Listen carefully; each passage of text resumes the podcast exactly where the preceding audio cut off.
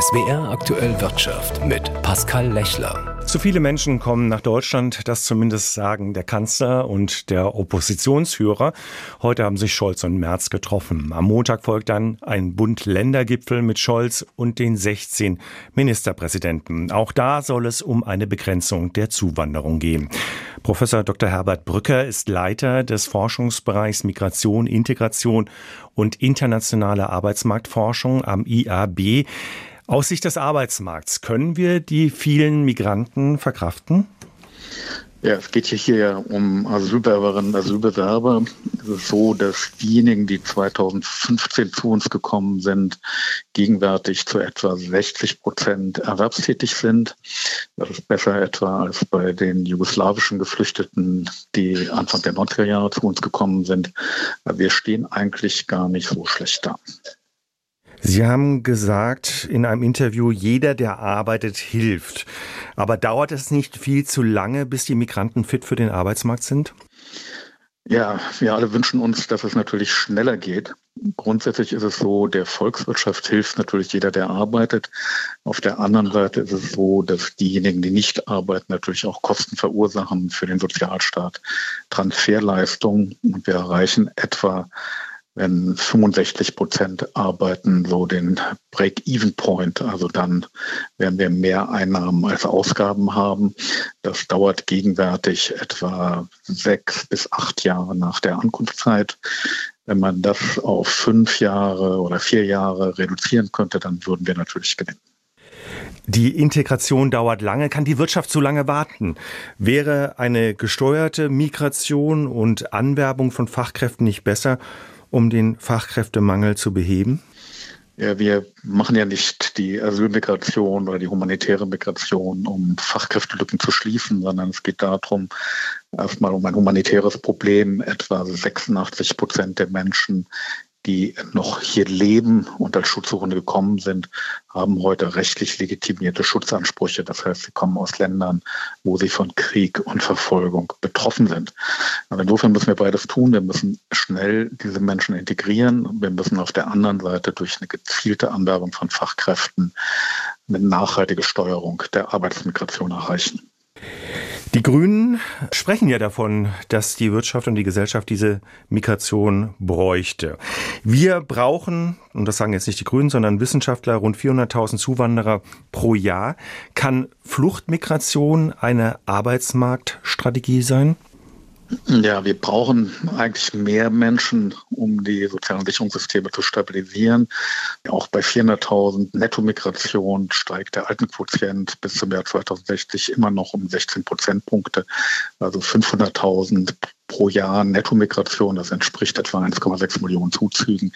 Das wäre das, was wünschenswert wäre.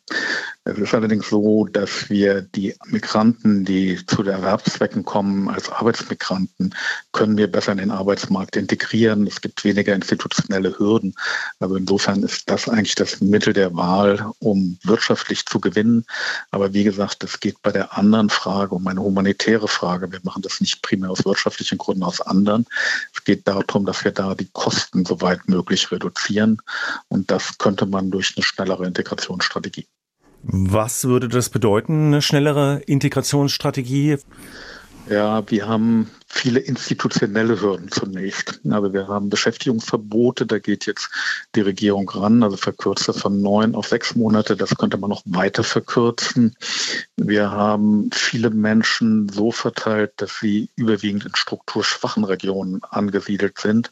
Das kostet uns nach fünf Jahren mindestens fünf Prozentpunkte bei der Arbeitsmarktintegration. Die Asylverfahren dauern zu lange und wir haben sehr viele Friktionen. Also die Menschen kommen von einem Sprachkurs in den nächsten Sprachkurs.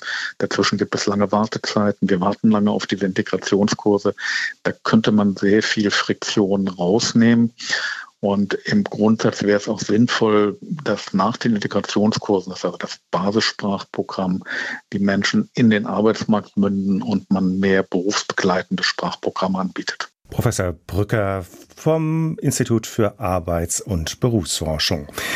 Die zweite Runde der Tarifverhandlungen für den öffentlichen Dienst der Länder ist in Potsdam ohne Ergebnis zu Ende gegangen. Eine Einigung soll nun Anfang Dezember erzielt werden. Es könnte nun sehr bald schon zu Streiks kommen im öffentlichen Dienst der Länder. Verdi-Chef Frank Wernicke sprach davon, die Warnstreikaktivitäten deutlich auszuweiten. Es müsse endlich Bewegung in die Verhandlungen kommen. Den bisherigen Verlauf der Verhandlungen bezeichnete der Verdi-Chef als extrem unbefriedigend.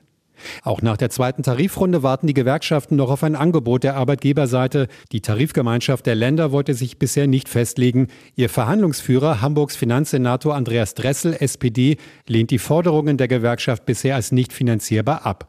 Die haushalterische Situation der Länder sei schwierig. Dressel sagte weiter, Weichenstellungen für bessere Länderfinanzen könne aber die Ministerpräsidentenkonferenz ab Montag vornehmen. Nach dem Willen von Verdi und des Beamtenbunds sollen sich die Einkommen der Beschäftigten um 10,5 Prozent, mindestens aber um 500 Euro erhöhen. Die Laufzeit der Regelungen soll ein Jahr betragen. In den Tarifverhandlungen geht es um die Einkommen von 1,1 Millionen Tarifbeschäftigten der Länder. Betroffen wären zudem rund 1,4 Millionen Beamte, auf die das Ergebnis üblicherweise übertragen wird. Hessen ist als einziges Bundesland nicht Teil der Tarifgemeinschaft der Länder und führt eigene Tarifverhandlungen. Aus Potsdam Carsten Steinmetz.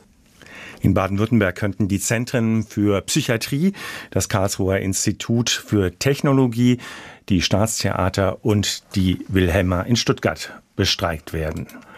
Fünf Wochen dauerten die Verhandlungen. Heute fiel das Urteil. Der ehemalige Kryptostar Bankman Fried ist in allen sieben Anklagepunkten schuldig gesprochen worden.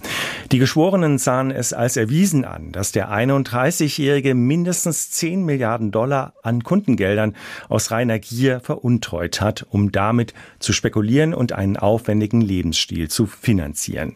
Das Strafmaß für den Gründer der Kryptobörse FTX steht noch nicht fest. Die Staatsanwaltschaft sprach sogar von einem der größten Finanzbetrugsfälle der US-Geschichte. Antje Passenheim hat für uns den Prozess in New York beobachtet.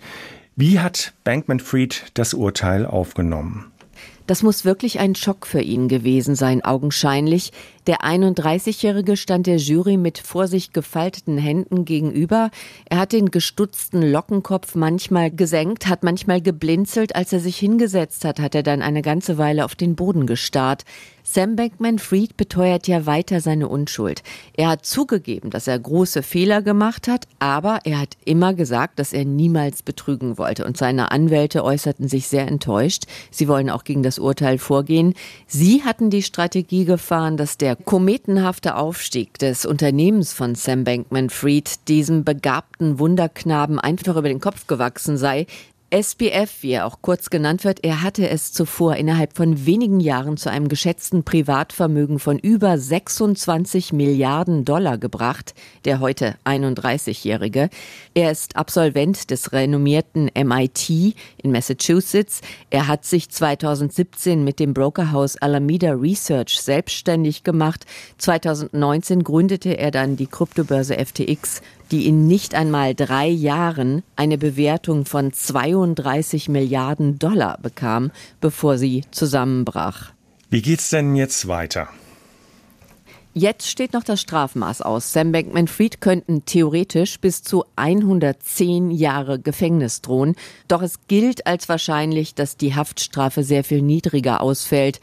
Ab dem kommenden März soll der gefallene Kryptokönig dann nochmal vor Gericht stehen, nämlich wegen angeblichen Bankbetrugs, wegen Verschwörung zu illegalen Parteispenden und wegen Bestechung chinesischer Beamter.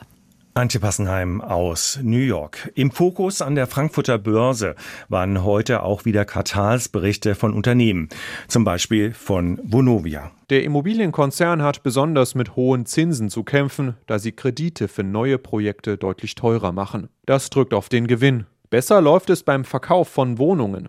Daraus nimmt der Konzern im laufenden Jahr rund 3,7 Milliarden Euro ein. Das kommt bei Anlegern gut an. Papiere von Vonovia gehören mit einem Plus von 8% zu den großen Gewinnern im DAX.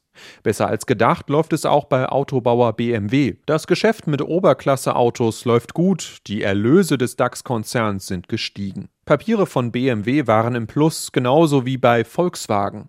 Der Autohersteller verzichtet vorerst auf Neueinstellungen. Hintergrund sind milliardenschwere Einsparungen bei der Hauptmarke VW. Papiere verteuerten sich daraufhin um 2%. Der DAX schloss mit 15.189 Punkten den Handel. Auf Wochensicht ist das ein Plus von 3,4% für das Börsenbarometer. Konstantin Röse, ARD Finanzredaktion, Frankfurt.